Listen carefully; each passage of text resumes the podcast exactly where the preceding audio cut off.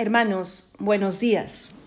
Hoy es sábado, el sábado de la Inmaculada, del Inmaculado Corazón de María, no de la Inmaculada Concepción, ¿ah? ese es el 8 de diciembre, sino del Inmaculado Corazón de María. Claro, es una fiesta que está vinculada a la Inmaculada Concepción, porque es ella la que es eh, concebida sin pecado, ¿vale? La que se celebra el 8 de diciembre. Es una fiesta vinculada sobre todo a la solemnidad que hemos celebrado el día de ayer, eh, con tanta ilusión, con tanto cariño, para la que nos hemos preparado con una novena, y que la Iglesia luego ha querido vincular eh, la, eh, la, solemnidad, porque la de ayer ha sido una solemnidad, o sea, una fiesta, digamos, de las grandes en el año litúrgico católico, con la fiesta del día de hoy. ¿no? Cada sábado de todo el año la Iglesia propone recordar a María, la Madre de Dios, a pedirle a ella su intercesión. Con mayor razón, ese sábado que coincidirá siempre eh, con ser el que le sigue a la fiesta, a la solemnidad del corazón de Jesús, que siempre va a caer viernes. ¿Y por qué ha querido hacerlo? Porque estos dos corazones no pueden estar más estrechamente unidos. Ahí, donde está el corazón de la madre, estará el Hijo, Jesucristo, cuidándola, velando por ella. Es más, es una de las últimas cosas que hace en la cruz, encargarla. Y ahí, donde está el corazón del Hijo, estará siempre la esclava del Señor y la madre de Jesucristo, que son la misma persona, ¿no? Ella que le dará la, la, la naturaleza humana al Hijo de Dios, ella es también la del corazón eh, limpio, la de la voluntad entregada, la de la mente siempre abierta a las maravillas de Dios y la del corazón en el que guardó todo aquello que no comprendía inmediatamente para que sea la fe quien la sostenga.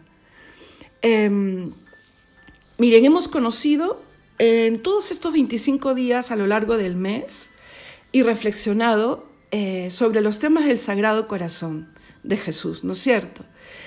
Y sabemos que este corazón se hace carne en el vientre de la Santísima Virgen, su madre. Si partimos de ahí, es fácil comprender la vinculación entre los dos corazones. La Iglesia, sabemos, proclama el dogma de la Inmaculada Concepción. ¿Qué quiere decir? Que la Iglesia reconoce que la Santísima Virgen es el único ser humano que es solo ser humano, porque Cristo también es hombre, cierto, pero que es solo ser humano, que ha sido concebida por gracia del Hijo, ¿no? Em, sin pecado original.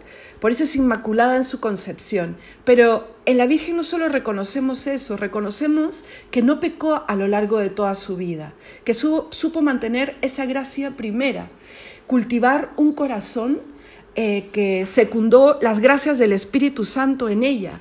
Por eso no solo es inmaculada en su concepción, sino que también es su corazón inmaculado. Y ese corazón inmaculado ha eh, criado, formado, ayudado a crecer en gracia y santidad, como dice la Sagrada Escritura, al corazón de Cristo, al corazón humano de Cristo. Hoy en día ya es prácticamente una ciencia eh, la que mm, nos explica la vinculación profunda que hay entre el niño y la crianza y la cercanía con sus padres o cuidadores en esa primera etapa de vida, con el cómo será este niño de grande, con su madurez. ¿no? Entonces, pensemos en Cristo. Cristo tuvo los mejores padres aquí en la tierra. Nació de María y creció en el hogar que ella fundó con San José. Por eso podemos concluir fácilmente cuánto han influenciado y marcado José y María en la vida, en el corazón del Hijo. Y por eso podemos comprender cuán vinculados están los sagrados corazones de María y de Jesús. ¿Vale? El término corazón vinculado a María lo encontramos también en la Sagrada Escritura. Varias veces se dirá de ella que María conservaba estas cosas en su corazón. Y esto es, una, esto es lo último que quiero decirles el día de hoy y que quiero que imitemos de María, ¿no? Hemos hablado primero de mm, vivir evitando el pecado, el pecado mortal, el pecado venial, las faltas, secundando los dones del Espíritu Santo, como María, para cultivar un corazón que no solamente nos abra las puertas del cielo, sino que eh, haga mejores a los que tiene al lado. Porque un corazón bueno, un corazón santo, ayuda a la santificación y a la felicidad de los demás. Uno, eso. Y dos, a saber guardar en nuestro corazón aquello que no se termina de comprender completamente en el presente inmediato. Pensemos, por ejemplo, en el momento en que Jesús le dice a María y a José, ¿por qué me buscabais? ¿No sabían que tenía que estar en las cosas de mi padres, de mi padre, cuando Jesús se pierde en el templo tres días? María tiene todo el derecho de decirle, ¿por qué nos has hecho esto, Jesús? Pero Jesús, este es un tema amplio, ¿vale? Pero Jesús les responde diciéndole, no os olvidéis que yo soy el Hijo del Padre, ¿no? Mm, esa sería una verdad que nuevamente trasciende a María. ¿Y que dice nuevamente el Evangelio? Que María guardaba esto en su corazón. Muchas veces vamos a experimentar que hay cosas que no comprendemos. Y ahí entra la fe, ahí entra la esperanza y ahí entra el amor, que salen en nuestra defensa. Señor, tú lo sabes todo, tú lo sabes todo, ¿no? Y miren, se vincula ese tú lo sabes todo y dejar todo en manos de Dios con la espiritualidad del corazón de Jesús. Jesús también nos ha dado elección. Señor, aparta de mí este cáliz, pero que no se haga como yo quiero, sino como tú quieres. Porque tú lo sabes todo, Señor. Tú sabes que es lo mejor para mí. Tú prenderás la luz para que yo pueda comprender. Si no es ahora, no importa, porque me fío de ti. Lo entenderé después Ahí, frente al trono de Dios, todo quedará esclarecido.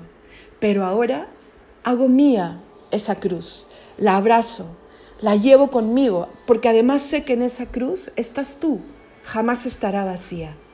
Aprendamos a guardar en nuestro corazón la voluntad de Dios, los designios de Dios y a luchar por ellos.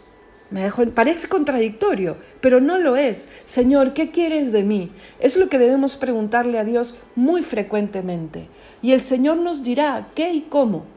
Y dentro de ese camino con Dios habrán cosas que nos superen o, o puedan más. Ahí es donde nuestro corazón debe dar cuenta de la fe. ¿Vale? Que el Inmaculado Corazón de María hoy interceda por nosotros y cada día para que aprendamos a ser como ella, para que aprendamos a recibir al corazón de Jesús en nuestras vidas. Que Dios te bendiga.